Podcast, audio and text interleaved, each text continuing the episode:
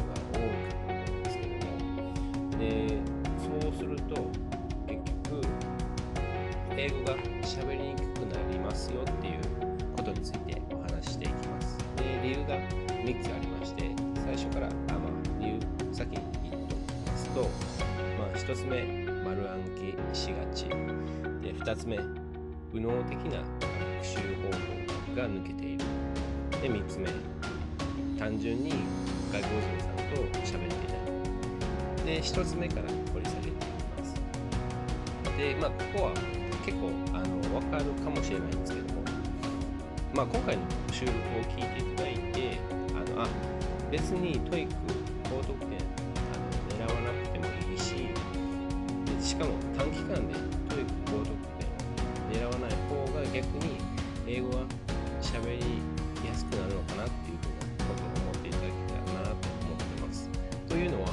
やっぱり英語勉強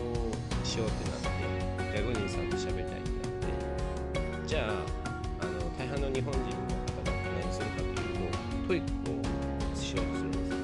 でもちろんね TOEIC するイコール TOEIC 高得点ですよね。例えば600点以上とか700点以上とか。でそこでちょっと落とし穴というかドツボに入ってしまっている人が多いのちょっとこの収録をしたいなと思いました。ということで1番目丸暗記ですね。もうこれは結構あのお分かりかと思うんですけどもとにかくもう一つの英単語に対して一つ二つの日本語。でそういうふうにあのもうこれはこれみたいな。この英単語はこの訳し方とかもうそれだけで覚えてしまっても結構ね TOEIC で高得点狙えるんですよね。というか普通に取れるんですよね。ただもうこれイコールこれで覚えてしまうとやっぱりまあ日本語でも同じかと思うんですけどもこの意味、まあ、この漢字の意味っていうのはこれでもあってこれでもあってこれでもあるみたいなありますよね。でそういったところで英語も結構同じでしてまあ皆さんあの辞書開いたことがある方だったらわかると思うんですけども一つの単語英単語を調べるとこれこういう意味もあってこういう意味意味もあってこういう意味もあるみたいなそんなことが例えばですけども improve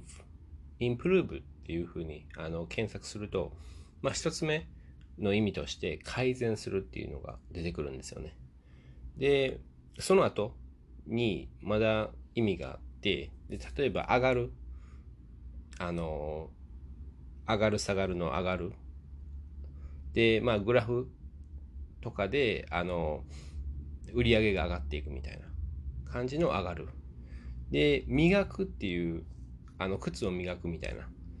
磨く。まあ、スキルを磨くっていうことなんですけども、磨くとかも。で、4つ目で言うと、立ち直る。で、あの、例えば、リカバリー、あの、リカバリーするみたいな、という意味がありまして、で、まあ、もっとあるんですけども、例えばこの4つを知らなくて、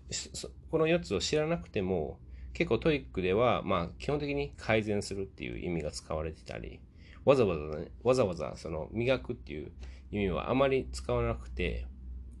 もうこれ一つ、インプルーブに対しては改善する。で、それだけ覚えれば結構いけるんですよね。で、そういったところで、あの、やっぱり、どんどん話していくうちに、この外人さん、インプルーブってそういう、あの、なんか変な使い方してるっていう風なことに、あの、まあ、出くわすんですよね。そういった時に、あの、混乱して、で、もちろんね、その一つ、英単語一つに対して、あの、ちょっと違う意味で使ってたりするんですけども、やっぱり、どんどん話していく、英会話していくうちに、どんどん違ったあの使い方とか、まあ、いろんな使い方するんですよね。そういった時に、自分はちゃんと TOEIC取れてる、勉強してきた。で、英単語何千、何万、暗記してきた。っ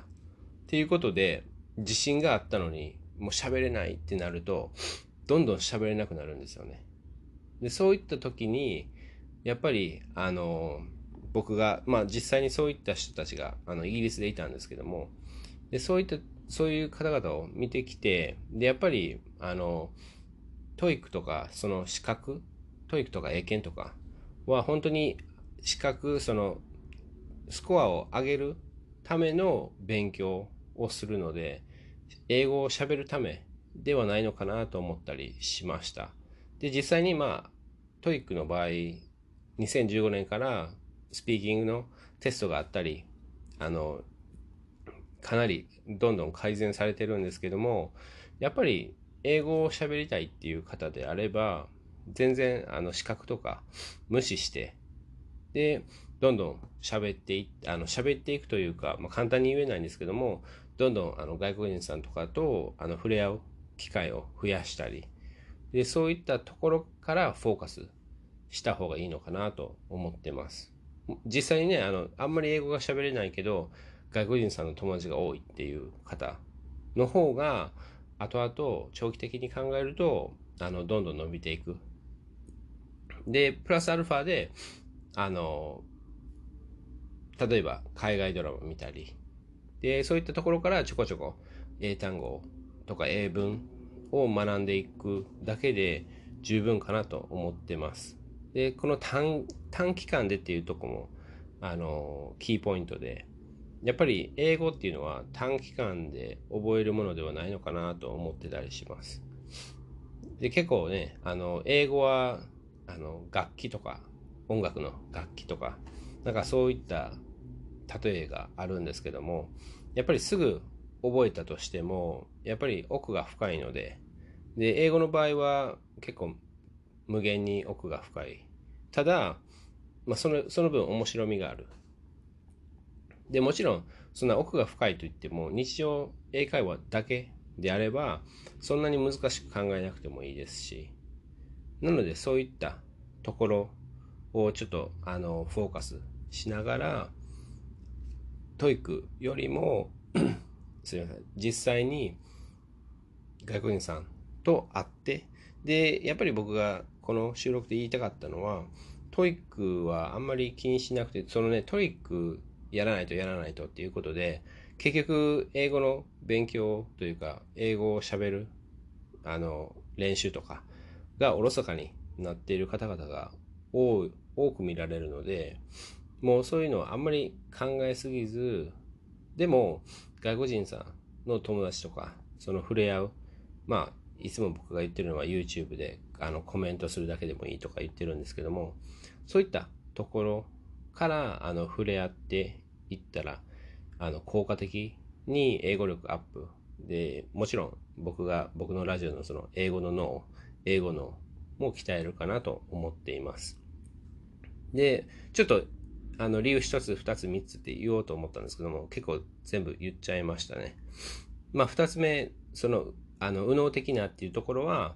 右脳的な学習方法として、あの、実際に外国人さんと喋るっていうことですね。で、左脳的、じゃあ左脳的左、左の脳、左脳的っていうのはどういうことっていう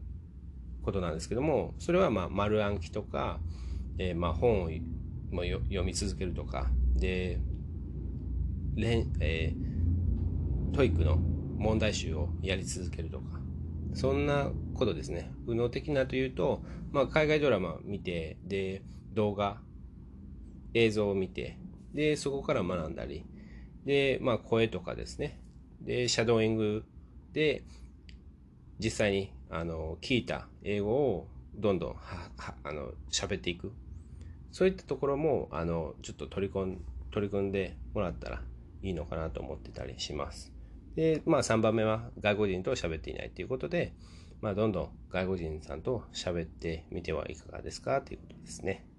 それでは今回の収録は以上となります。最後までお聴きいただきありがとうございます。それでは良い一日をお過ごしください。ではまた。